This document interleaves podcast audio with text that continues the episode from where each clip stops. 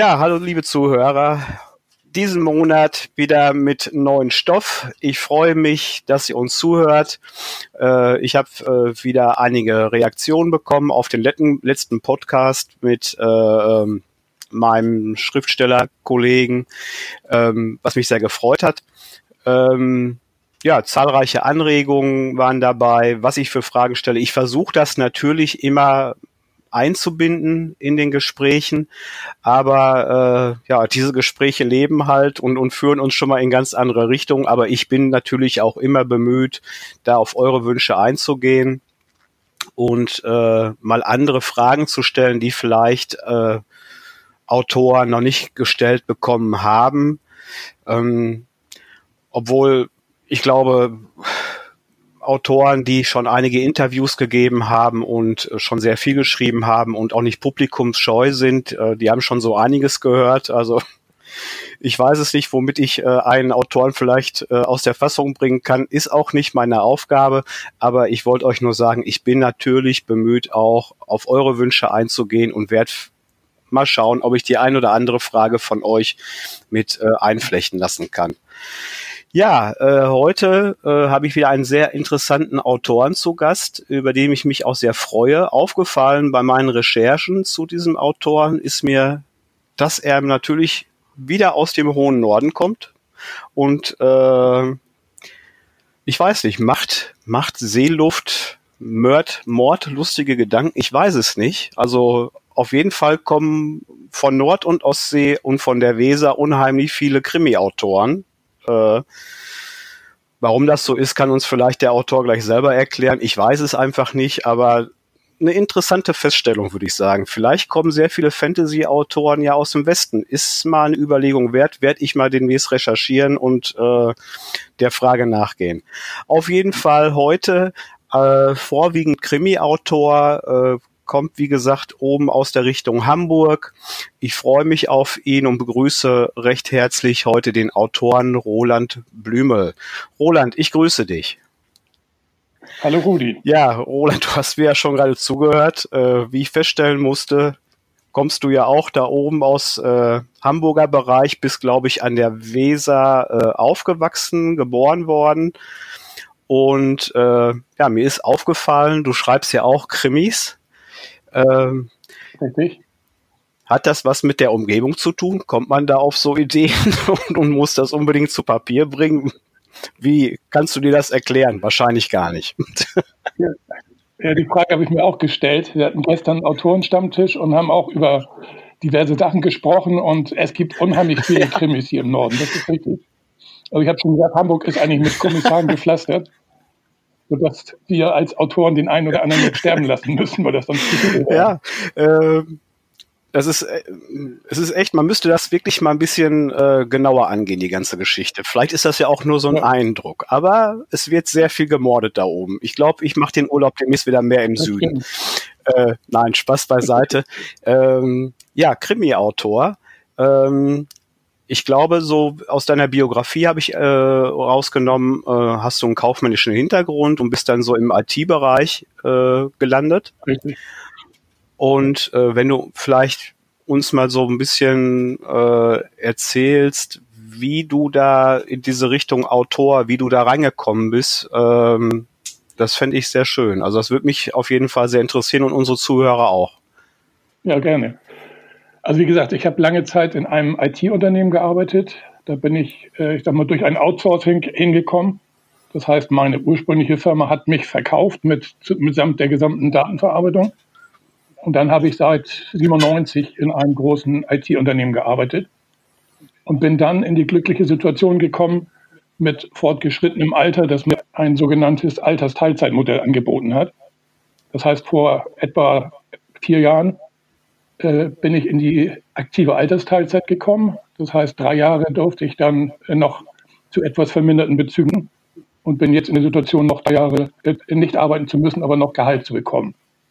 Und als dann, ich sag mal, dass das, das drohende oder das nahende Ende meiner Beschäftigung äh, sich am Horizont abzeichnete, habe ich mir überlegt, was machst du? Und schon früher habe ich gerne geschrieben.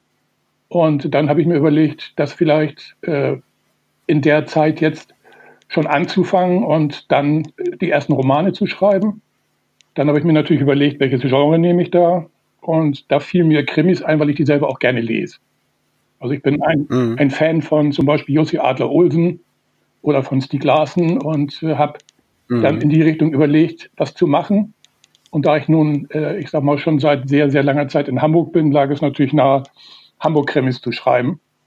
Zu dem Zeitpunkt wusste ich noch gar nicht, wie viele es in die Richtung schon gibt, wie groß da die Konkurrenz ist, aber das war egal. Und äh, dadurch, dass meine Krimis hier in Hamburg spielen, kann ich natürlich sehr viel Recherche relativ einfach betreiben. Das heißt, in meinen Roman äh, wird man gleichzeitig eine ganze Menge von Hamburg auch kennenlernen.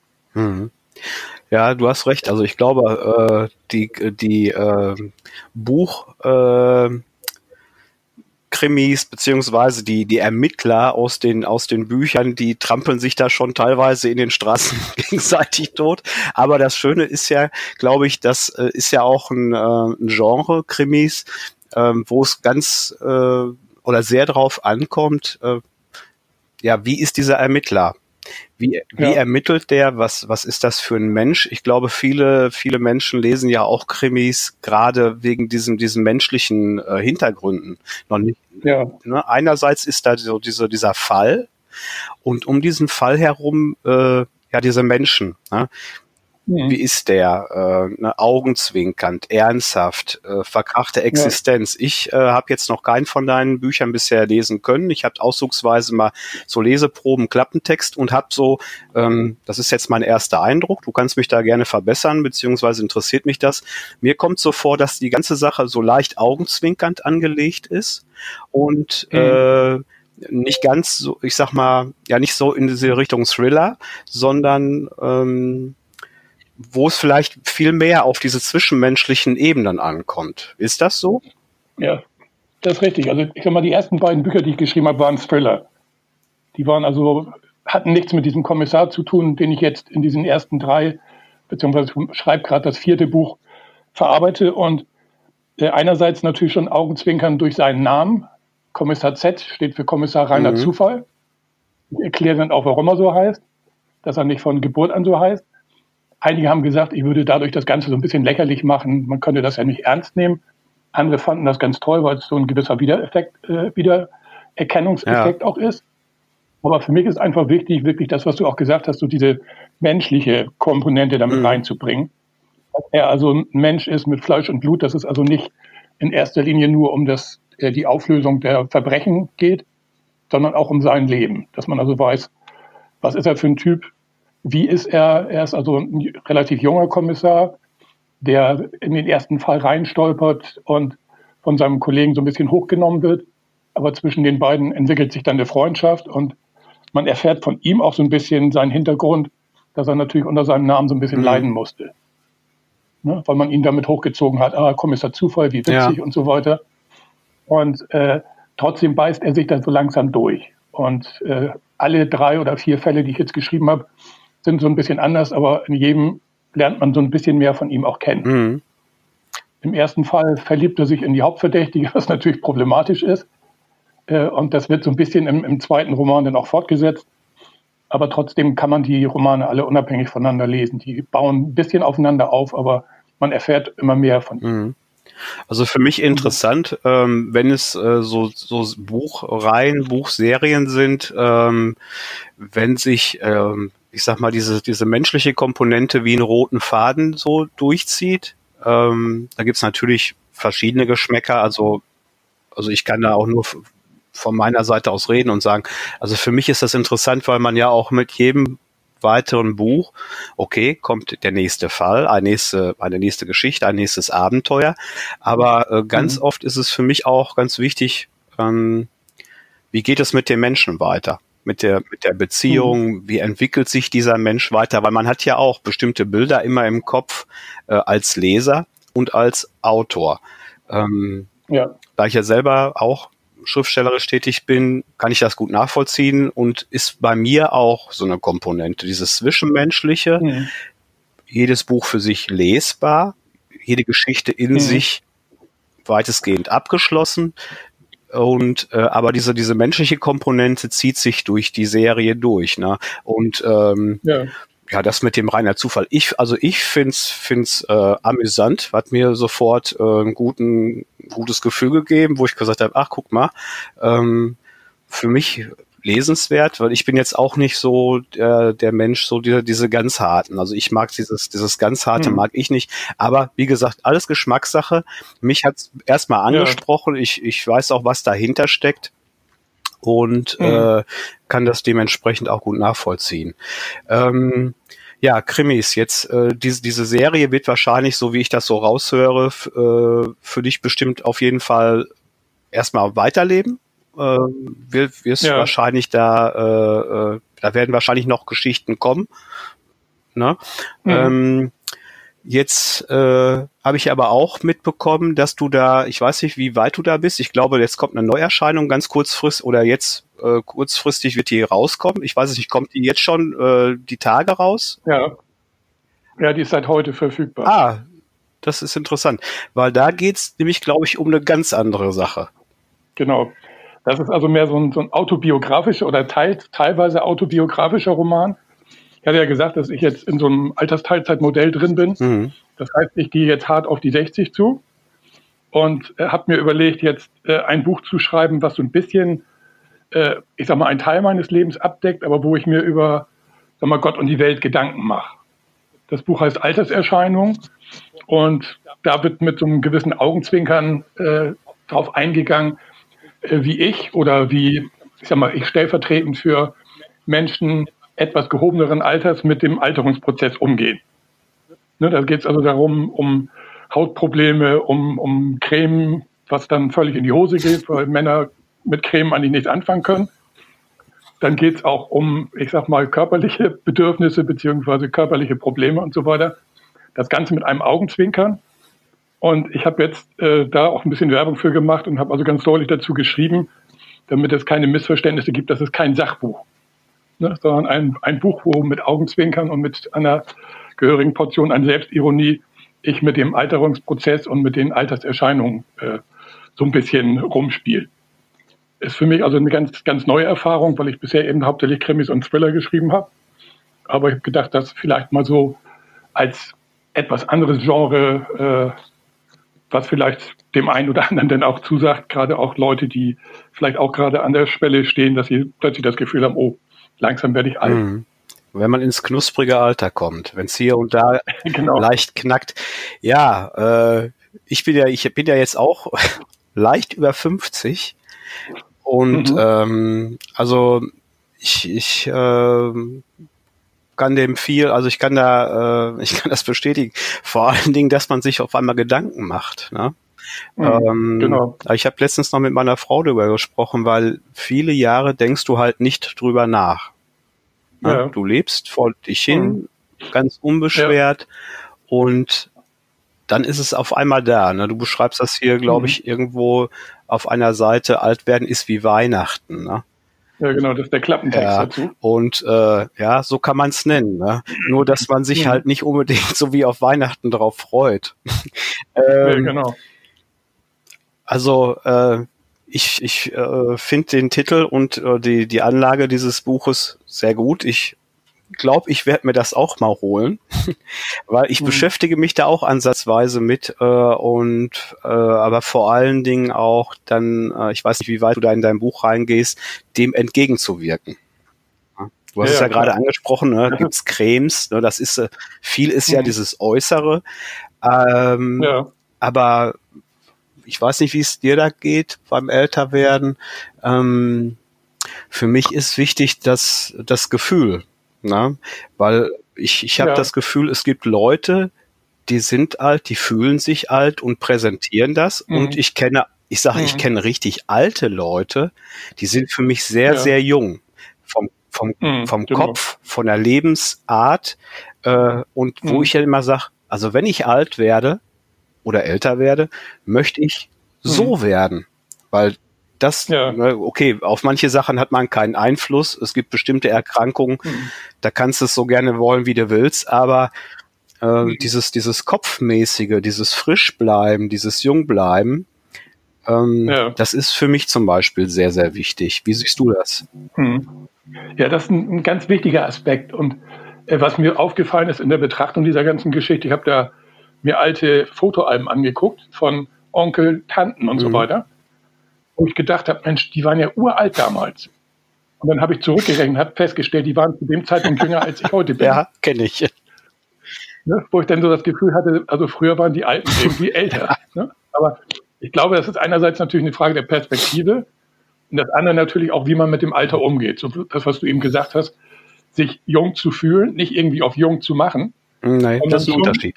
Sondern schon zu sagen, okay, ich bin jetzt zwar 59, aber ich habe noch, denke ich, hoffe ich, ein ganzes Stück Leben vor mir und ich bin auch noch nicht so, dass ich sage, ich setze mich jetzt zur Ruhe und mache gar nichts mehr.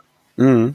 Ne? Also mir wird auch von vielen Leuten gesagt, Mensch, was du alles so auf die Beine stellst und so weiter. Ja, heißt das denn jetzt, wenn ich in den Vorruhestand gehe oder jetzt wie ich in die Altersteilzeit, ich soll mich jetzt aufs Sofa setzen, den ganzen Tag Fernsehen gucken und nichts mehr machen? Da würde ich verrückt werden. Ne? Also für mich war es im Grunde so, ähm, es gibt ja immer diesen Witz, wenn die Leute äh, in Rente gehen, dann räumen sie ihre Garage auf und mhm. dann war es das eigentlich. Dann laufen sie den ganzen Tag in der Jogginghose rum mhm. und verlottern. Und dazu wäre ich überhaupt nicht der Typ. Ich weiß nicht, ob das heute noch so ist, ob es noch viele Leute gibt, die sich so verhalten. Aber das wäre für mich wirklich der, der erste Schritt, wirklich dann völlig abzubauen. Ne? Und ja.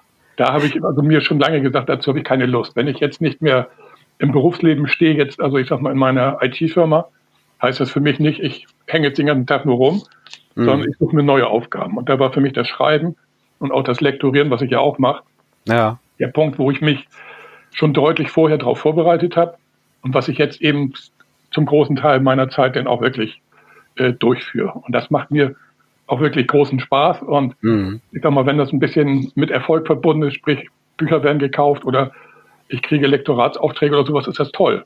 Ja. Aber ich bin nicht davon abhängig und das ist natürlich eine groß, große Entspannung, die ich da habe. Mhm. Ja, äh, sehe ich, also ich sehe es genauso. Ähm, also durch, durch, naja, man hat ja so seine, äh, sein sozialen, sein soziales Umfeld und, und ich auch durch meine Kontakte äh, halt mit anderen Autoren und durch die Facebook-Gruppe und äh, durch die Seite Writers Online habe ich ja auch massiven Kontakt mit vielen Leuten.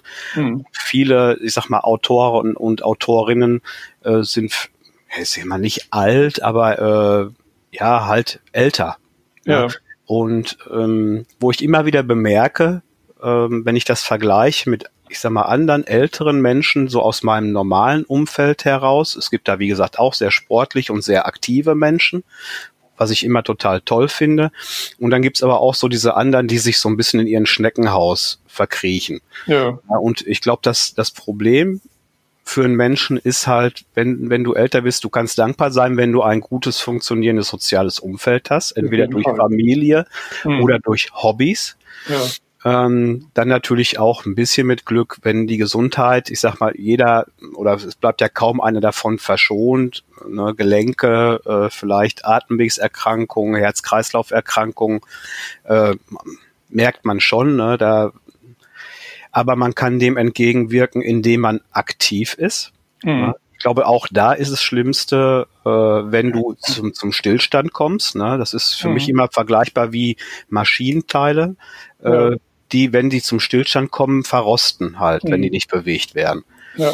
Und ähm, ja, du hast es schon angesprochen, du bist, bist ja sehr aktiv. Ich habe das mir jetzt auch alles so angeguckt, was du, mhm. also was, was so online von dir zu, zu sehen ist. Und da ist mir aufgefallen, es, es gibt viel von dir, also bedeutend mehr wie von Jüngeren, was ich sehr positiv finde, weil es ist nicht, ähm, also es gibt dieses zu viel, zu viel ne? Mhm. indem man halt auf Facebook andauernd irgendwie zuknallt mit Werbung umpflastert, sondern es ist ausgewählt und, und alles mit einem gewissen, äh, mit einer gewissen ähm, Kraft und, und äh, Sicherheit dargestellt, ob das jetzt deine Homepage ist, ob das deine Geschichten sind, Lektorat, was du schon angesprochen ist, wo ich gleich auch noch zukomme, weil wir haben ja auch mhm. viele Autoren als, als Zuhörer. Mhm. Und äh, dann hast du ja auch, da möchte ich jetzt auch noch mal einmal kurz drauf eingehen, du bist ja in dieser äh, Autorengruppe, hast du, glaube ich, äh, mit äh, mitgegründet. Ich glaube, du bist sogar Mitgründer. Kann das sein? Oder, oder bist du da reinge... Ja, gegründet wurde es von Michael Kracht, der, der jetzt mittlerweile auch einen eigenen Verlag hat, den Feenland Okay, Verlag. das wusste ich noch nicht. Aber ähm, wir haben uns also als Gruppe zusammengefunden, da hatte er diesen Verlag noch nicht. Und dann haben wir das erste Buch erstellt mit etwa 20 Autoren. Mhm. Er hieß teilweise tödlich. Da habe ich also auch eine Geschichte dazu beigetragen, äh, die auch ohne einen, einen richtigen Mord auskommt. Und dann hat das hat sich das so ergeben, dass wir als Gruppe weitergemacht haben. Es gab eine gewisse Fluktuation, das heißt, ein paar sind nicht mehr dabei, dafür sind neue dazugekommen. Das ist normal. Und genau, und äh, bisher sind vier Bücher erschienen. Bei dreien davon habe ich auch das Lektorat gemacht. Bei einem davon war ich Mitherausgeber. Mhm. Und zurzeit sind wir gerade dabei, das fünfte Buch fertigzustellen. Auch da habe ich wieder eine Geschichte mit drin und habe das komplett lektoriert. Das wird so im September, Oktober rauskommen. Und wir haben im, im November dann äh, die Buch Berlin einen eigenen Stand, wo wir dann auch das Buch äh, neu oder ausstellen werden. Und diese Autorengruppe, das sind wirklich so Leute, die zum Teil Krimi schreiben oder auf jeden Fall ein Krimi für diese Anthologie bereitstellen. Mhm. Manche davon haben auch andere Bücher äh, veröffentlicht. Viele sind aber auch nur in Anthologien, also nur in Anführungszeichen, in Anthologien vertreten. Aber das ist eine sehr homogene äh, Gruppe, wo wir also uns über Facebook gefunden haben. Wir haben auch eine eigene Facebook-Gruppe, wo wir dann auch die Geschichten reinstellen, sodass alle anderen aus der Gruppe dann da ihr Feedback dazu geben können, äh, was vielleicht logisch nicht ist und so weiter. Also so eine Art Vorlektorat dann. Mhm. Das eigentliche Lektorat mache ich dann. Und dann äh, geben wir das Buch raus, jetzt mittlerweile eben den fünften Band über den Feenland Verlag. Und lustigerweise hat uns die hat uns Amazon dann äh, einen Namen gegeben als Gruppe und wir sind dann die Autorengruppe tödlich geworden. Okay. Habe ich auch noch nicht gehört. Also das hat Amazon gemacht? Das hat Amazon gemacht. Das war also keine Wortschöpfung von uns, sondern das hat Amazon gemacht und dann haben wir gesagt, okay, dann übernehmen wir den Namen. Ja, passt ja auch. Genau, und seitdem sind wir die Autorengruppe tödlich. Ihr seid auf jeden Fall, seid ihr eine sehr äh, aktive äh, Autorengruppe. Also ja. ich, ich kenne auch einige und äh, Gut, das ist immer zeitabhängig und so, ne, und wie die Zusammenstellung mhm. ist. Aber äh, wenn ich so sehe, was ihr äh, in ich sag mal, relativ kurzer Zeit da auf die Beine gestellt habt und, und äh, fünfte Buch kommt demnächst raus, Buch Berlin 2019, Buchmesse, ähm, also da seid ihr schon wirklich sehr, sehr aktiv und ich glaube, das auch mhm. mit, äh, äh, mit einer hohen Qualität. Ähm, ja. Und dabei ist für mich natürlich immer wichtig, ich kenne das ja selber aus den äh, Social-Media-Kanälen und von Gruppen, leite ja selber ein paar, ähm, dieses Zusammenspiel und uh, Unterstützen, äh, was unheimlich lobenswert ist. Ähm, wie, äh, wie könnt ihr das so koordinieren? Weil ihr seid doch eigentlich recht viel, glaube ich. Ich weiß es nicht, so um die 20, kann das sein? Ja, also 25 aktive äh, Teilnehmer jetzt. An dem an dem aktuellen Buch haben 20 äh, geschrieben. Also 20 verschiedene Geschichten wird es da geben. Also das ist, ich finde, das ist von der, alleine von der Koordination ist das schon ein Stück, ne? Ja, es ist schon, ich will nicht sagen wie ein Sack Füllhüten, aber es ist schon eine gewisse Herausforderung damit. Aber es ist so, dass, äh, sag mal, auch Kritik untereinander ganz, ganz selten so ist, dass derjenige, der kritisiert wird, dann beleidigt ist. Das mhm. kommt natürlich auch mal vor, weil ich meine, welcher Autor liebt das, ja, wenn sein Buch zer keiner, da brauchen wir. Oder gesagt wird, hier, hier an der Stelle, da hast du vielleicht einen kleinen Bogen gemacht mhm. oder so. Mhm. Aber bisher haben wir uns immer noch zurechtgerüttelt und äh, das Miteinander ist wirklich auch harmonisch, kann man mhm. sagen. Ne? Also es gibt keinen kein Zickenkrieg, weder unter den Männern noch unter den Frauen. Also ich will ja nicht sagen, dass Zickenkrieg immer nur Frauen äh, sein müssen. Aber es gibt auch männliche Zicken. Genau, kann, kann auch sein. Und sowas haben wir zum Glück nicht. Ja. Ne? Und Kritik wird, wird wirklich konstruktiv geäußert und ich merke das nachher, wenn die Geschichten bei mir ankommen, dann sind die wirklich durchdacht, dann ist da nicht mehr so viel zu lektorieren. Hm. Und jetzt äh, hast du es ja gerade nochmal angesprochen, weil ich ja auch unbedingt draufkomme. Jetzt kommt es mir so vor, also wenn du das als Lektorat machst, du machst es ja, ja bei deinen eigenen Büchern, du machst es für die Anthologien nee, und, nee, und nicht, nicht bei meinen eigenen Büchern. Achso, da hast du jemand anders für. Ja, das, okay. Das geht nicht. Also das funktioniert nicht. Du kannst deine eigene Geschichte kannst du 20 Mal lesen. Also ich, ich kenne Autoren, die Lektorat auch betreiben und ihre eigenen Geschichten lektorieren. Ich finde es auch nicht vorteilhaft, weil ich kenne das, ich kenne das. Du bist äh, betriebsblind für deine eigenen ja. Fehler. Also mhm. ich habe es jetzt noch gehabt in Vorbereitung für mein nächstes Buch, habe ich Recherche betrieben, musste halt mich nochmal mit dem Ende meines letzten Buches ein bisschen beschäftigen. Ja. Und äh, da sind mir selber zwei Sachen aufgefallen, die keiner gesehen hat und ich auch wieder mhm. nicht. Und das sind bekannte Fehler von mir, die mir mhm. immer wieder unterlaufen und wo ich gesagt habe, ja. ich habe es einfach nicht gesehen. Mhm. Und ich habe die Texte wirklich also, sehr oft gelesen. Ja, äh, deswegen finde ich das ja auch, äh, finde ich das auch gut, wenn du das abgibst. Aber wie, ich kenne ja. das auch anders. Ja? Die sagen, ich bin selber. Lektor und Korrektorat, ich brauche da keinen für. Gut, kann ja. gut gehen, aber ich glaube, äh, die andere, äh, andere Wahl ist besser. Aber äh, wie gesagt, wenn du jetzt hier mhm. diese Anthologien äh, äh, lektorierst und durchsiehst und dann auch Kundenaufträge hast und lektorierst, dann auch schreibst, äh, also äh, Langeweile kennst du nicht. Langeweile kennst du nicht, genau. Das Wort kennst du noch niemals, das musst du jetzt wahrscheinlich im Duden nachschlagen. Äh, ja, es gibt, gibt, so, gibt so ein schönes Lied, was ich neulich gehört habe, wo es dann also um Geduld geht, die man bei Google nachschlagen kann und äh, dort bei, bei Langeweile ist genau das was ja auch ganz schön ist, hast du denn auch schon mal das Gefühl, boah, ist ein bisschen viel? Äh, kommt mal vor, aber es ist nur ganz, äh, kommt nur ganz selten vor. Also ich versuche schon, äh, klar, jetzt auch Pausenzeiten oder dann auch mal ein Wochenende mal nichts zu machen mhm. oder so, aber ich merke, es kribbelt dann und äh, also ganz selten, dass ich mal das Gefühl habe, jetzt ist es zu viel, jetzt muss ich mal auf die mhm. Bremse treten. Du bist Buchmensch durch und durch, ich merke das schon.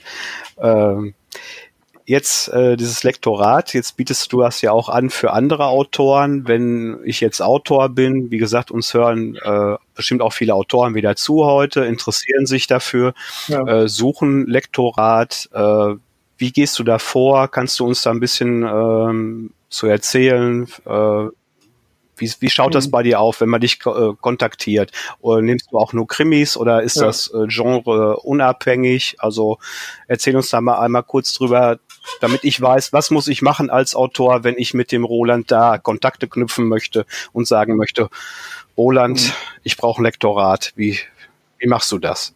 Mhm. Also ich bin auf, auf Genres nicht festgelegt.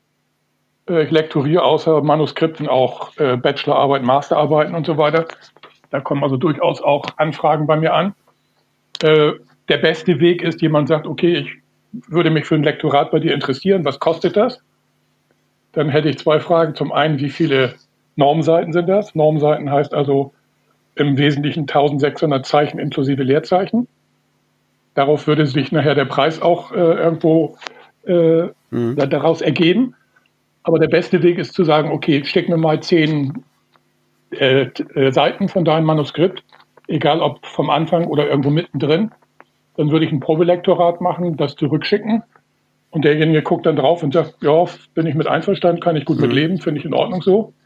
Ich bekomme einen Eindruck von der Qualität des Manuskripts in gewisser Weise und würde dann, wenn derjenige sagt, ja, hätte ich Interesse, würde ich ihm einen Preis machen, äh, wo er dann überlegen kann, okay, will er es für den Preis machen, ist das vielleicht 5 mhm. Euro zu teuer oder was weiß ich bin ich durchaus auch dann zu Zugeständnissen okay. bereit. Und bei Leuten, für die ich viel lektoriere, bin ich natürlich dann preislich auch äh, in der Lage zu sagen, okay, kann mhm. ich ein bisschen günstiger machen. Aber was man natürlich nicht machen darf als Lektor, gerade auch aus kollegialen Gründen, so mit Dumpingpreisen zu arbeiten. Ja, okay. Ja, dann zu sagen, also gut 50, 50 äh, Cent pro, pro Normseite oder sowas, das ist einfach unfair den anderen Leuten gegenüber. Äh, auf der anderen Seite Self-Publishern gegenüber dann zu sagen, okay, ich nehme hier sieben, sieben Euro für eine Seite. Mhm. Das Geld muss ja erstmal wieder reinkommen. Ne? Und das ist mal mein Vorteil, ich kenne beide Seiten. Ich kenne die Autorenseite und ich kenne die Lektoratseite. Mhm. Und da muss man irgendwo so, so einen Kompromiss finden, zu sagen, okay, äh, ich habe jetzt das Glück, ich bin nicht davon abhängig, dass ich mit, mich damit oder dass ich damit mein Leben irgendwo bestreite und finanziere. Aber ich weiß eben, es gibt genügend Leute, die äh, davon abhängig sind, dass sie da entsprechendes Einkommen haben. Auf der anderen Seite, ein Autor hat sehr viel, sag mal, Konkurrenz in dem Sinne, es gibt sehr viele andere Bücher. Äh, der muss natürlich auch sehen, dass er da über die Runden kommt, dass er für das, was er jetzt als Lektorat ausgibt, auch entsprechend nachher Buchverkäufe dem gegenüberstellt, damit zumindest ein bisschen was dabei überbleibt. Hm. Also du hast ein, ein, ich sag mal, so gesehen, ein, ein gewisses, äh, ein soziales Fingerspitzengefühl, mit dem arbeitest du. Ne? Ich denke schon, ja. Ja, das ist ja auch lobenswert. In welchem Format äh, wird das dann benötigt von dir? Womit arbeitest du selber als, als äh, Programm jetzt zum Lektorieren und selber schreiben? Mhm. Also ich, ich äh, lektoriere in Word, mhm. mache das Ganze mit einer Änderungsverfolgung. Das heißt, äh, ich schreibe entweder Kommentare oder korrigiere im Text, schicke das demjenigen zurück, der dann sich diese Änderung anguckt. Und je nachdem machen wir zwei oder drei Durchläufe. Das heißt, er geht dann meine Kommentare durch, meine Änderungen durch, äh, übernimmt die oder sagt, nee, das würde ich gerne so machen oder ich hätte jetzt noch mal einen anderen Änderungswunsch, schickt mir das zurück. Und dann mache ich einen zweiten Durchlauf und entweder es ist das schon oder äh, er guckt noch mal drauf und hat noch mal ein paar Fragen oder Anmerkungen schickt mir die und dann spätestens im dritten Durchgang sind wir dann auch, denke ich mal, am Ende der Fahnenstange erreicht. Hm.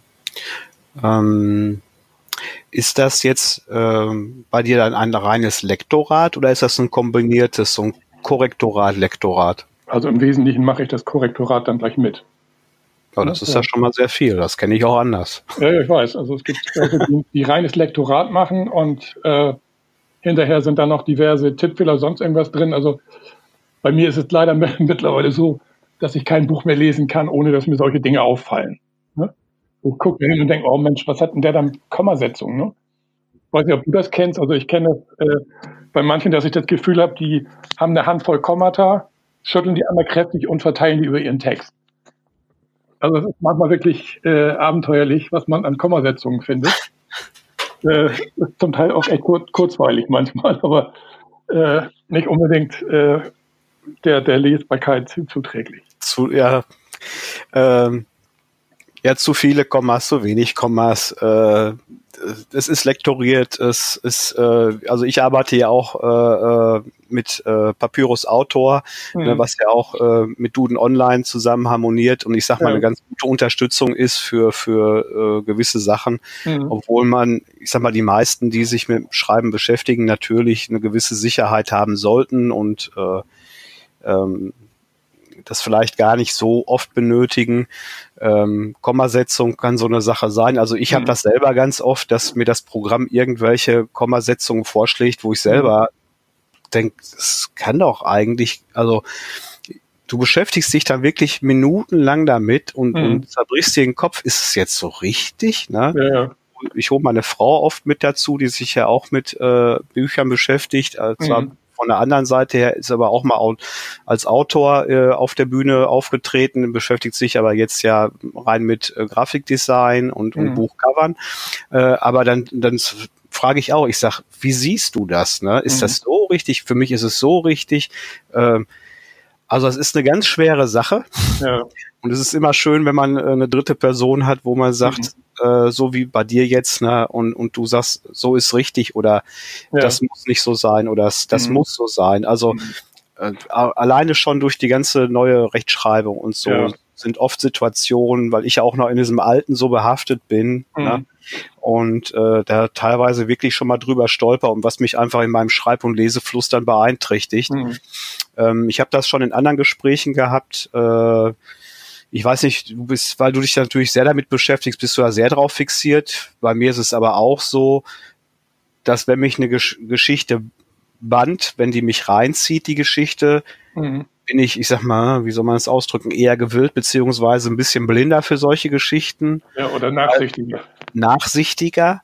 Äh, wenn eine Geschichte schon an sich stolperig und holperig und, und äh, unspannend und unspektakulär ist, gucke ich vielleicht sogar noch mehr da drauf. Ne? Ja. Mir fallen mehr, mehr Sachen auf. Ne? Mhm. Ähm, es ist als Vielleser, zu dem ich mich auch be äh, bezeichne und ich weiß nicht, wie es bei dir ist, durch schriftstellerische Tätigkeiten, in welchem Sinn auch immer, äh, ob jetzt Autor, Korrektorat, Lektorat, liest man anders als früher. Ja, auf jeden ist Fall. Bei, ist bei dir also, auch so. Ne? Das merke ich auch. Ne? Also äh, es gibt wirklich Bücher, die mögen auf der einen Seite ganz interessant und spannend sein, aber wenn da sag mal, die, die grundsätzlichen Dinge nicht, nicht passen, ne, dann fällt es mir schwer, das Buch wirklich bis zu Ende zu lesen. Ne? Also ich hatte mal ein Buch, das wimmelte von Adjektiven. Mhm. Die graue Tür, der braune Fußboden. Das, irgendwann drei Seiten habe ich gelesen, habe ich gesagt, halt's nicht mehr aus. Ne? Ich ja. habe das, das, Buch zur Seite gepackt, habe das auch nie wieder angefasst, weil es gibt einfach Sachen, da muss man sparsam mit umgehen. Mhm. Ja, und wenn, wenn man das wirklich so ausbreitet, ne, das hemmt den Lese, Lesefluss. Ich weiß nicht, ob es anderen gefällt, äh, aber mir auf jeden Fall nicht. Ne? Und da merke ich eben bei, bei vielen äh, Büchern, die erschienen sind oder auch, ich sag mal, Manuskripte, die ich zum Lektorat gekriegt habe, dass die mit manchen Sachen einfach Schwächen haben, dass entweder nicht lektoriert wurde oder der Lektor das nicht gemerkt hat. Mhm. Klassischer Fall, dass das mit einem S oder mit zwei S ist bei vielen Glückssache. Und was mir ganz verstärkt auffällt, ist das Seit. Ja. Mal mit D, mal mit D. Das wird auch bunt durcheinander gemischt wo ich immer denke, eigentlich ist das doch logisch, warum begreift man das nicht? Aber äh, ich merke bei vielen, entweder sie schreiben das einfach so runter und ihnen ist das egal, aber wenn dann keiner mehr drauf guckt, dann finde ich es einfach schade. Ne? Weil mhm. das gerade bei, im Self-Publishing-Bereich natürlich immer wieder zu schlechtem Image führen kann, wenn Manuskripte hingeklatscht wurden, schnell veröffentlicht und man hinterher feststellt, da hätte mal jemand drüber gucken müssen, weil das von, mhm. von Fehlern nur so wimmelt. Und einfach eine Geschichte kann gut sein, aber das ist einfach für die Qualität abträglich. Ja, deswegen ist mein, mein Appell immer wieder zu sagen, lass da jemand anderes drauf gucken. Und ideal für einen Lektor kann natürlich auch ein Freund sein oder sonst irgendwas, will ich gar nicht irgendwie in Abrede stellen. Aber man selber ist einmal betriebsblind, deswegen reicht es mir auch nicht, wenn ich jetzt das Ding runtergeschrieben habe für mich und sage, okay, jetzt geht's raus, sondern ich habe Testleser, ich habe Lektoren, Korrektoren und so weiter die dann sagen, okay, das und das musst du da vielleicht nochmal ändern, das passt nicht oder äh, dann auch irgendwelche Tippfehler, die mir natürlich auch passieren. Hm. Ist natürlich, äh, du hast es ja, oder ist uns ja beiden bewusst, du hast es ja auch gerade angesprochen, äh, gerade oder viele Indie-Autoren haben jetzt vielleicht nicht den finanziellen Hintergrund, um sehr viel Geld auszugeben. Mhm. Ähm, heutzutage, das war auch schon im anderen Podcast mal Thema, ähm, und alleine durch die Vernetzung, die wir, die wir uns selber schaffen und geschaffen haben, habe ich den Eindruck, es ist einfacher als jemals, ich sag mal, vernünftige Arbeit abzuliefern. Ja, sprich, auf jeden Fall. Sprich inhaltlich, äh, Coverdesign technisch, Lektorat, Korrektorat. Also es sind da jetzt nicht unbedingt Unsummen im Spiel. Ich kenne das halt nur, dass mich dann auch Leute ansprechen und sagen, ähm, Herr Rudi, ich habe da ein Problem. Finanziell geht's mir, äh, bin ich jetzt nicht so super aufgestellt, aber ich habe da dieses mhm. Buch geschrieben, was mir sehr am Herzen liegt. Und äh, ich habe es auch in ein Korrektorat, Lektorat reingegeben. Es hat mich auch einiges an Geld gekostet. Und jetzt nach der Veröffentlichung stellt sich dann raus, es sind immer noch sehr, sehr viele Fehler drinne, auch inhaltliche Fehler. Und äh, ich bin sehr enttäuscht und entmutigt. Mhm. Ne? Ähm, mhm ja, es ist, äh, ist so eine Sache, ne? Also ja. das ist, das ist natürlich auch dann tragisch in dem Moment, ne? Wenn ich ja. mir vorstelle, dass da jemand dann, so ich, drei, vier, 500 Euro ausgegeben hat, ne? Was er sich vielleicht da wirklich abgezwackt hat irgendwo, mhm. was er wahrscheinlich mit seinem Buch gar nicht wieder reinbekommen wird. Mhm. Es sei denn, du hast so ein so ein Ding, was reinhaut, worauf die Welt nur gewartet hat. Das ist aber ja. seltenst der Fall. Ne? Das wissen ja. wir alle selber. Ne? Also ja. das große Geld machen die wenigsten.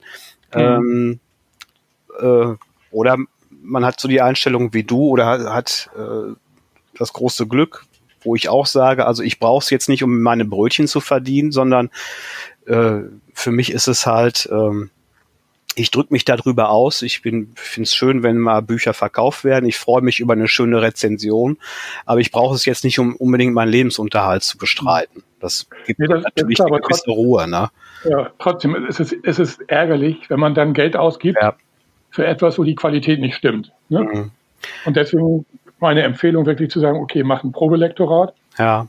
Überzeug dich von der Qualität. Also wer ein, halbwegs vernünftiges Probelektorat abliefert, denke ich mal, nicht so ein Mist verzapfen. Mhm. Der anderen Seite gibt es keine hundertprozentige Sicherheit, dass alles, alles sauber ist. Ne? Also man wird trotzdem noch den einen oder anderen Fehler finden. Also eine hundertprozentige ja. Sicherheit hat man da nie. Ne? Aber ich habe auch einen Fall gehabt von einer äh, Krimi-Autorin, die bei mir ankam und sagte, hier, ich habe ein Lektorat bezahlt für ein paar hundert Euro und die hat vier Anmerkungen in meinem ganzen Manuskript gemacht. Das kann schon und, so nicht sein. Und ich habe mir das Manuskript angeguckt und hatte, ich sag mal, will nicht sagen in jedem Absatz, aber auf jeder Halbseite mindestens vier Anmerkungen. Mhm. Ne, wo ich auch gedacht habe, das ist also, ich sag's mal, hart Betrug. Ne? Kann man nicht anders sagen. Ja. Ja, das ist. Und das, das gehört sich einfach nicht. Ne?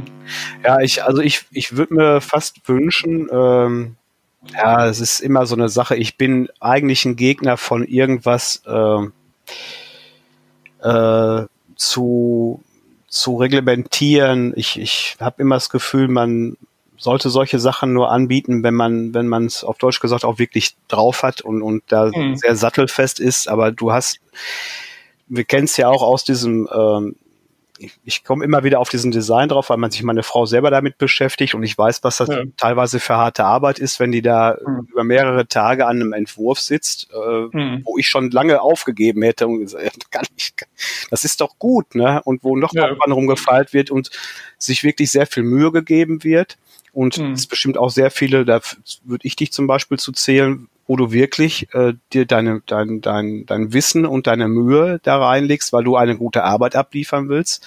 Ja. Und dann gibt es andere, die halt am besten in relativ kurzer Zeit mit wenig Arbeit sehr viel Geld machen wollen ne? und das ja. dann ausnutzen. Und dadurch, dass mhm. natürlich das Self-Publishing äh, natürlich äh, sehr groß geworden ist, was einerseits sehr begrüßenswert ist, weil dadurch sehr viele Geschichten kommen und sehr viele sich mhm. ausdrücken können und dürfen und äh, was ich hervorragend finde. Andererseits natürlich in dem Bereich dann Tür und Tor aufgehalten wird und das kennen wir auch alle aus allen möglichen Lebensbereichen, Leute auf den Plan kommen, die ähm, ich sag mal, rudimentäre Kenntnisse besitzen, äh, ja. aber gute Kenntnisse, um anderen Leuten das Geld aus der Tasche zu ziehen. Richtig. Und äh, da würde ich es mir eigentlich wünschen, dass es fast sowas gäbe wie so ein wie so ein Siegel oder so, ein, so eine Sache. Äh, ich weiß, es hört sich wieder doof an, mhm. äh, aber ja, ich weiß es gar nicht, wie man das äh, außer über Mundpropaganda hinbekommen sollte, um, um zu sagen, also bei Lektorat empfehle ich dir, bla bla bla. Bei mhm. äh, den und dem Problem äh, Setzung oder irgendwas, ne? Oder wenn du Probleme hast, dein Buch äh, hochzuladen, was auch immer mhm. wieder gefragt wird, äh, wen, an wen kann ich mich wenden? Ja. Ich, ich empfehle natürlich immer die Leute, wo ich hundertprozentig weiß, dass sie gute Arbeit leisten. Ja? Wo ich sage, wenn du da hingehst oder wenn du jemanden suchst, empfehle ich dir den und den und den. Ja, klar, ich meine, das ist natürlich die eine Sache. So diese Mund-zu-Mund-Propaganda ist wichtig. Jetzt im Bereich Lektorat gibt es ja so ein Siegel. Okay. Ich weiß, weiß nicht, ob das bekannt ist. Äh, Mir jetzt gibt, nicht. Also Lektorat, Lektor ist nicht unbedingt geschützt. Ne? Das kann sich im Grunde jeder nennen. Ja, klar. Aber es gibt eine Ausbildung bei der Akademie Deutscher Medien. Da macht man ein, ein, eine Ausbildung, die habe ich auch gemacht, kriegt daher ein Zertifikat und kann dann sagen, okay, ich bin ein äh, freier Lektor ADM, so heißt es so schön. Mhm. Ne, das sind also Leute, die eine Ausbildung gemacht haben, äh, über, es geht über ein paar Wochen, die dann bei der Akademie Deutsche Medien äh, eine Ausbildung gemacht haben als Lektor. Und das kann man dann auch, so steht das auch in, in meinem äh, äh, meinen E-Mail-Fuß, wenn ich äh, jemanden anschreibe, oder ich habe es auch auf meiner Homepage drauf. Da hat man schon eine gewisse Sicherheit, dass derjenige zumindest ein bisschen weiß, was Lektorat eigentlich ist. Ne, ich will nicht sagen, das sind jetzt 100 Prozent wirklich alles Vollprofis, aber ich denke, das ist schon, schon eine wichtige ja, Auf jeden Geschichte. Fall zeugt, zeugt das ja davon, dass derjenige, der sich jetzt Lektor nennt oder damit, äh, ich sag mal, äh, arbeiten möchte, dass da eine gewisse Ernsthaftigkeit dahinter steht, indem er überhaupt diese genau. Kurse dann mitgemacht hat. Ne? Genau, und dann gibt es ja den Verband freier Lektorinnen und Lektoren, über die man auch, ich sag mal, einen Lektor sich suchen kann. Und da sind zum Beispiel auch nur Leute drin, die so ein Zertifikat haben und die schon eine gewisse Erfahrung, äh, Manuskripte lektoriert zu haben, gewisse Menge, ich weiß nicht mehr, wie viel das ist, äh, vorweisen müssen, damit sie überhaupt in diesen Katalog der Lektoren aufgenommen werden. Aha. Also das ist zum Beispiel, was ich bisher auch überhaupt gar nicht gewusst habe, obwohl ich mich mhm. eigentlich fast jeden Tag mit, mit solchen Dingen beschäftige. Das, ja. Du bist jetzt der Erste, der mir das erklärt hat und ich habe mich immer schon die ganze Zeit gefragt, was das bei dir da im Klammern dieses ADM wohl heißt. Ja. Mhm. Aber Autoren, die jetzt zuhören, ihr wisst jetzt mehr als viele anderen. Aber äh, Roland, ich glaub es mir, ich habe das auch schon mal, äh, wie gesagt, öfter gehabt, diese Anfragen. Äh, Rudi, kannst du mir da jemanden empfehlen? Ich empfehle dann Mhm. halt. Mhm. Und dann nach einer Zeit, äh, man hört dann nichts voneinander und dann irgendwann kommt das Buch raus. Und egal, Ja. ob das jetzt von, vom Cover ist oder vom Inhaltlichen her und sowas alles, ich interessiere mich Mhm. dann natürlich dafür, weil ja auch ich gefragt worden bin irgendwie, ne? Ja. Und dann sehe ich auf einmal ganz andere Leute, als ich empfehlt, empfohlen habe. Mhm. Und dann frage ich schon mal nach und sage, ja, äh, hör mal, war das nicht so, seid ihr euch, weil das muss ja immer so ein bisschen menschlich passen, ne? Ja, ja, klar. Ja, das ist, gehört ja auch ein bisschen mit dazu, dass man so eine gewisse Sympathie zueinander hat, dass man dann auch, Ja, ich sag mal, sein Buch dahin gibt oder ähm, ne, dass man, wenn man zusammenarbeitet, soll das ja auch ein gewisses Wohlfühlerlebnis sein. Äh, und dann höre ich ganz oft, ja, aber hör mal, 50 Prozent billiger. Ne? Und mir liegt dann immer auf die Zunge und dabei, da muss ich, da beiß ich mir dann selber ganz oft auf die Zunge. So nach dem Motto, ja, merkt man. Mhm. Ja, ja. Und die Qualität leidet dann halt auch. Ne? Das, Ja. das ist dann halt ganz oft so. Ne? Ähm, nie- und nicht alles, was günstig ist, äh, es, es ist nicht alles, was günstig ist, schlecht, aber oft ist es billig. Ne? Du weißt, was ich meine. ja das, das, das meinte ich mit diesen Dumpingpreisen. Ne? Ja, also Dass dann Leute sagen, oh, ich, ich mache dir das für einen ganz billigen Preis und sowas. mh, Und das Ergebnis ist dann auch genau das gleiche, billig. Ne? also man, man kann ein soziales Fingerspitzengefühl, da arbeite ich und meine Frau auch mit. Ne? Mhm. Also wir sind bestrebt, dass auch äh, Menschen, die sozial schwach sind, ein gutes Produkt auf den Markt bringen, dass sie sich dafür nicht Ja. schämen müssen. Das, Nee, genau. das, das kann man, indem man exakt kalkuliert und Mhm. ähm, da kann man was machen, äh, auf jeden Fall. Mhm. Ne? Aber es muss nicht Mhm. billig werden und man ja, genau. nicht um auch noch einen Fünfer rauszukriegen und vielleicht nur seine eigenen Taschen voll zu machen, das, das merkt man ganz schnell, wie da jemand Mhm. arbeitet. Und Ja, ja. Ähm, es ist halt unheimlich schade, weil wenn einmal ein Buch oder eine Geschichte oder ein Autor, ich sag mal so gesehen, verbrannt ist, weil er dann halt was rausgebracht hat, was vorne und hinten nicht stimmt und er da Mhm. zerlegt wird in alle Einzelteile, das ist nicht gut für dein eigenes Selbstwertgefühl. Mhm. Ne? Bei vielen ist dann auch so, ja gut, dann, dann bin ich halt kein Schriftsteller, dann bin ich halt kein Autor, dann Ja. lasse ich es halt bleiben, obwohl es da gar nichts Genau. mit zu tun hat. Ne? Mhm. Es Ja, ja. kommt einfach nur, oder manche sind auch voreilig, habe ich das Gefühl. Mhm. Ne? Die, die wollen dann ihre Geschichte ganz schnell in die Öffentlichkeit Ja. bringen und vergessen einfach, hey, bleib cool. Und wenn es halt noch einen Monat dauert, lass dann noch mal Mhm. einen drüber schauen, guck dir noch Mhm. mal an, ne? ist das alles so, passt das alles, ist das Paket sa- gut geschnürt, weil Mhm. ähm, wir haben es ja eben auch angesprochen, das ist ja unser Baby, was da rausgeht. Ne? Man ist ja. Ja. auch sehr, ne? das ist so, als ob einer sagt, hör mal, du hast aber ein hässliches Belage. Ne? Mhm. Äh, Das trifft einen ja bis ins Herz, ne? wenn dann Ja. gemäkelt wird. Und das ist, Mhm. und deswegen, ich glaube, da würdest du mich auch unterstützen. Tut euch die Ruhe an. Ne? Mhm. Macht nicht auf Druck. Meisten, muss ich dazu sagen, verstehe ich auch nicht, die haben gar nicht den Druck. Wenn mich dann einer anschreibt und sagt, ja, ich, ich möchte das bis nächste Woche Samstag, kannst du da vielleicht noch oder kann deine Frau da noch, ne? Ich sag, Mhm. was hast du denn? Hast du da irgendwie Verträge oder, oder was, was?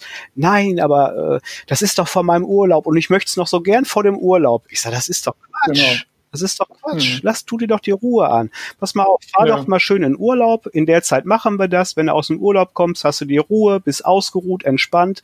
Nein, ich möchte Mhm. das noch, wo ich, also da, da ist, wo ich sag, Roland, da verstehe ich es dann halt nicht, ne? Weil Mhm. da kommt der meiste Quatsch durch zustande, ne? Ja, ja. Ähm, dementsprechend, also mein Aufruf, tut euch da ein bisschen eine Ruhe an. Äh. Guckt mal so ein bisschen, was der Roland uns da gerade erzählt hat mit dem ADM. Ich wusste es noch nicht, ne? Ähm, aber gut jetzt zu wissen. Ähm, das ist halt auch ein Hinweis darauf, dass die Menschen, die das, dieses ADM da äh, hinten dran haben, äh, sich damit ernsthaft mit beschäftigen und gute Arbeit abliefern wollen. Und äh, ja, dieses Probelektorat ist halt auch ein ganz toller Tipp, den uns der Roland da gerade gegeben hat. Äh, beherzigt diese Geschichten. Ne? Also das mal eben so als kleiner äh, Zeigefinger in diesem Podcast. Genau. Ähm, Nee, kann ich nur empfehlen. Und, Ja. und genau, wo du auch das mit der finanziellen Geschichte gemacht hast, also gesagt hast, ich habe durchaus auch schon Kunden, wo ich gesagt habe, okay, dann machen wir Ratenzahlung. Mhm. Wenn du das nicht sofort bezahlen kannst, dann machen wir das in, in, in drei oder vier ja. Raten oder was weiß ich. Also ich denke, da sollte jeder seriöse Lektor auch äh, mit einverstanden sein, mhm. da dem, dem, dem Kunden entgegenzukommen. Das ist eine gute Sache, ja. Das äh, kann ich nur unterstützen. Äh, also meinen Daumen hast du schon mal, Roland. ja, so, dann wollen wir mal weiter gucken. Ähm, wir haben über dein äh, neues Buch gesprochen, über deine, deine ja. äh, äh, Krimis, Thriller, deine Anthologien haben wir gesprochen. Ähm, was sind denn jetzt so deine nächsten Projekte? Äh, jetzt hast du ja, das eine Buch kommt ja dieses Wochenende heute oder so raus. Ja. Äh, was ja. steht jetzt als nächstes an? Was, worauf kann man sich freuen? Worauf freust du dich die nächste Zeit? Also ich überarbeite gerade gemeinsam mit meinem Lektor das äh, vierte Buch von Kommissar Zufall. Da geht es um einen Haarfetischisten, also ein äh, natürlich psychisch gestörter Mensch, der äh, Frauenhaare sammelt. Leider geben die Frauen ihm die nicht freiwillig und äh, von daher bezahlen sie dann mit ihrem Leben. Und äh, das ist natürlich ähm, eine kritische Situation, weil der mehrere Frauen dann mordet und Kommissar Zufall und seine Kollegin mit dem Namen Britta Papadopoulos, die auch schwarzhaarig ist und lange Haare hat, kommen da natürlich dann ganz schön unter Druck, weil sie ihn wirklich schnell fangen müssen. Das Buch wird, denke ich mal, im, im Herbst okay. rauskommen. Wie gesagt, überarbeite ich gerade. Das äh, hatte ich also schon länger in der Mache und äh, außerdem arbeite ich an einem Thriller, den ich auch schon fertiggestellt habe, der von einem Testleser völlig zerfetzt worden ist. Was ich gut fand, weil er hat mich da auf gewisse, äh, gewisse äh, logische Brüche hingewiesen. Da geht es um eine Klassen, um ein Klassentreffen mit mhm. einem tödlichen Ausgang. Und äh, das werde ich dann, äh, dann mal da als nächstes in Angriff nehmen, wenn ich mit Kommissar Z fertig bin. Also die Projekte geben sich im Moment so ein bisschen die Klinke, die Hand. Also wieder nichts mit Langeweile. nee, wie gesagt, ich, ich kenne das nicht und habe auch äh, in absehbarer Zeit nicht äh, die Absicht, das kennenzulernen. Ich glaube, da wirst du einmal gut drum kommen. Ja, denke auch. Äh, ja, mir fällt gerade ein, für mich ist das immer so ein Thema. Also ich schreibe zum Beispiel, äh, ich, meine beste Schreibzeit ist immer so der frühe Nachmittag. Na, ich habe das schon mal so, okay. mal so ausprobiert. Äh, morgens ja, ist mein Kopf noch nicht so bereit. Abends will mein Kopf eigentlich auf das Sofa oder vielleicht mal selber mhm. eine Nase im Buch stecken. Am effektivsten selber schreiben kann ich nachmittags. Hast du auch so eine äh, Schreibzeit, wo du sagst, da bin ich am effektivsten? Ja, ich denke, am effektivsten bin ich schon auch morgens, also vormittags. Wobei ich keine feste Zeit habe. Also es gibt auch durchaus Zeiten, wo ich dann am Nachmittag oder manchmal auch am Abend schreibe aber das ist, ist unterschiedlich. Nur ich bin keiner, der sich da jetzt stundenlang vergraben kann oder so, sondern ich muss immer zwischendurch mal aufstehen, mhm. Äh, mich bewegen und so weiter. Das ist beim Schreiben und auch beim Lektorieren so. Ne, also ich merke nach einer gewissen Zeit, halbe Stunde, dreiviertel Stunde werde ich irgendwann flusig, äh, fallen mir Dinge nicht mehr auf, die mir sonst, wenn ich wieder äh, mich ransetze, dann plötzlich auffallen und so. Aber eine feste Zeit in dem Sinne habe ich nicht. Ne? Wie gesagt, effektiver vormittags, aber durchaus, ich bin ein Mensch, der also auch nachmittags oder auch abends arbeiten kann. Mhm. Äh, da bin ich jetzt nicht so festgelegt. Und ähm, bei deiner Arbeit jetzt schreiben oder lektorieren, also ich ähm, gehe da immer so vom, immer von meiner Person immer aus, was mich selber interessiert. Ich habe das aber auch ganz oft, kriege ich das als Fragen. Frag das doch bitte den anderen Autoren. Meistens sind es andere Autoren, die diese Fragen stellen. Also am Werk. Ne, okay. Die beschäftigen sich alle mit den gleichen Problemchen, sage ich mal so. Ne? Und da ist auch ganz mhm. oft diese Frage, äh, was ist der größte Störfaktor? Was hält dich vom Schreiben ab? Was kannst du gar nicht ab, wenn du schreibst, wenn du in dich versunken? Es gibt ja Leute, die schreiben in der U-Bahn. Ne? Ja. Die können lesen, schreiben in der U-Bahn, im, im, was weiß ich, im, im, im Dortmunder Westfalenstadion ich bin jemand, ich brauche absolute Ruhe für mich. Das Einzige, was ich vielleicht noch gebrauchen kann, was ich auch schon mal nutze, um in eine bestimmte Stimmung reinzukommen, ist das Kopfhörer und Musik. Alles andere, mhm. Geräusche und sei es eine Fliege, lenkt mich zum Beispiel ab. Ja gut, das kann ich nachvollziehen. Also solche Ablenkungen sind für mich auch nicht unbedingt zuträglich. Also Radio im Hintergrund kann ich hören, das ist nicht das mhm. Problem. Ne? Aber es ist nicht so, dass ich jetzt absolute Ruhe haben muss, aber mich irgendwo in so einen Café zu setzen, wie andere das machen, habe ich auch mal probiert, das funktioniert Nein. nicht. Ne? Weil ich kriege dann so Gespräche von anderen mit, werde vielleicht selber angesprochen nach dem Motto, ach, was machen Sie denn da oder so. da kommt dann kein Fluss zustande. Ne? Also da muss ich dann schon eben eher ähm, Ruhe haben, wobei eben so Hintergrundgeräusche wie Radio oder sowas, das stört mich nicht. Klar, wenn mit der dauernd eine Fliege um die Nase geht oder so, dann äh, kann mich das auch rausbringen, genauso wie ein tropfender Wasserhahn oder sowas. Ja, das ist dann so ein bisschen wie der Loriot-Sketch mit dem Schmeckt's, ne? Ja, ich will genau. einfach nur essen. Was machen Sie denn da? Ich versuche zu schreiben. Ach nee, was schreiben Sie denn? Genau. Ja, ich könnte es auch nicht. Also.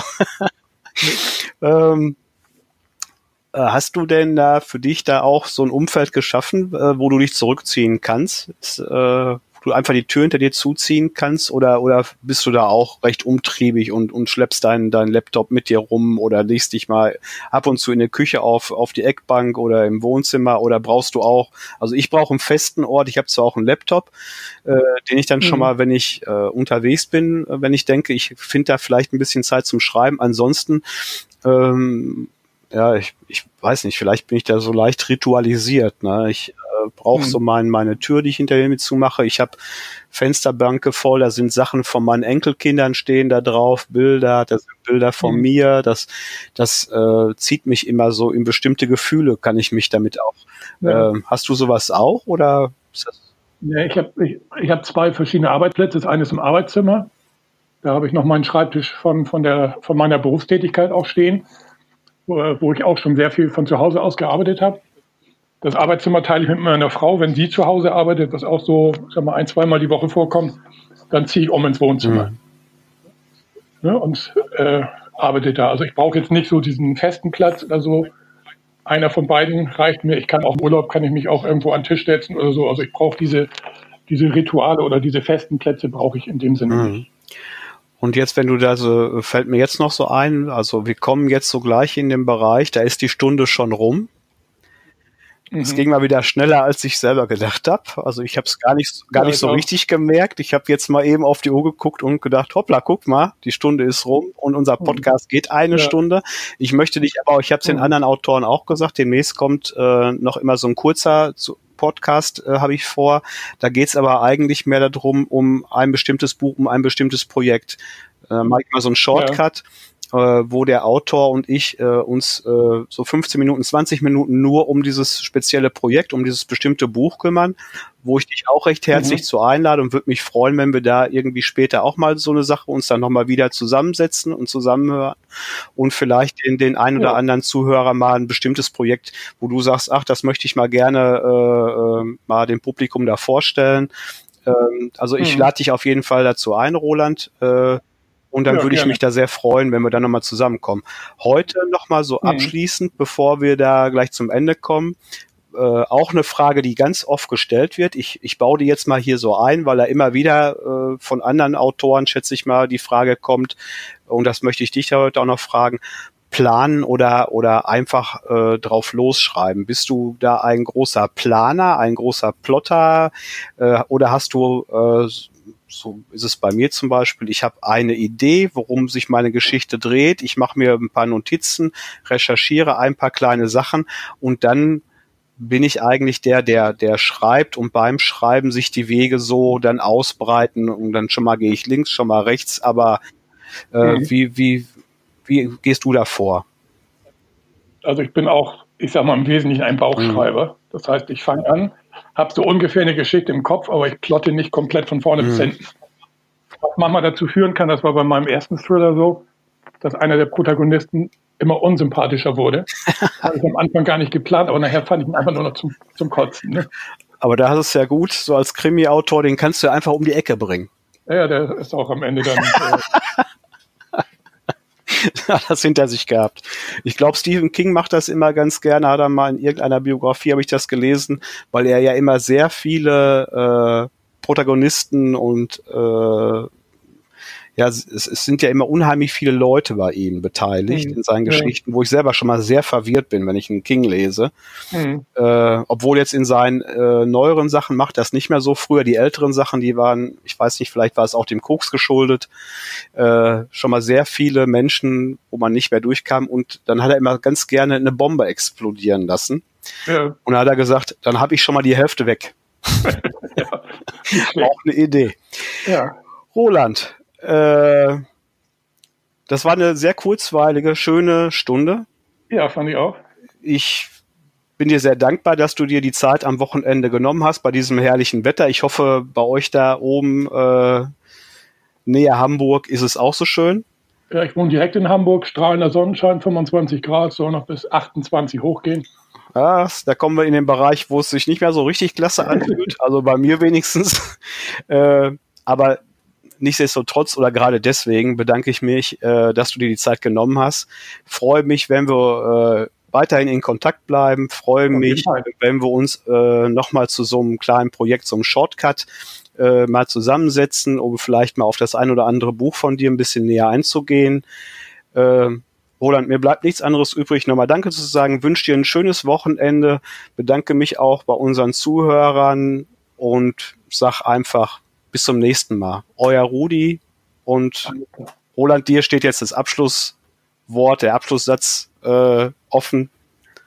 Ja, Rudi, vielen Dank für diese Gelegenheit, für dieses nette Gespräch, was ich auch sehr kurzweilig fand, was ja eine Stunde wirklich unheimlich schnell umgegangen ist. Ich freue mich, dass ich ein bisschen was über mich erzählen konnte, auch dich ein bisschen näher kennengelernt habe und äh, hoffe auf zahlreiche Besucher auf meiner Homepage oder auf dem Facebook. Das wird bestimmt passieren. Roland, Tschüss, alle, alle Zuhörer, macht's gut und wir freuen uns auf das nächste Mal. Euer Rudi. Tschüss.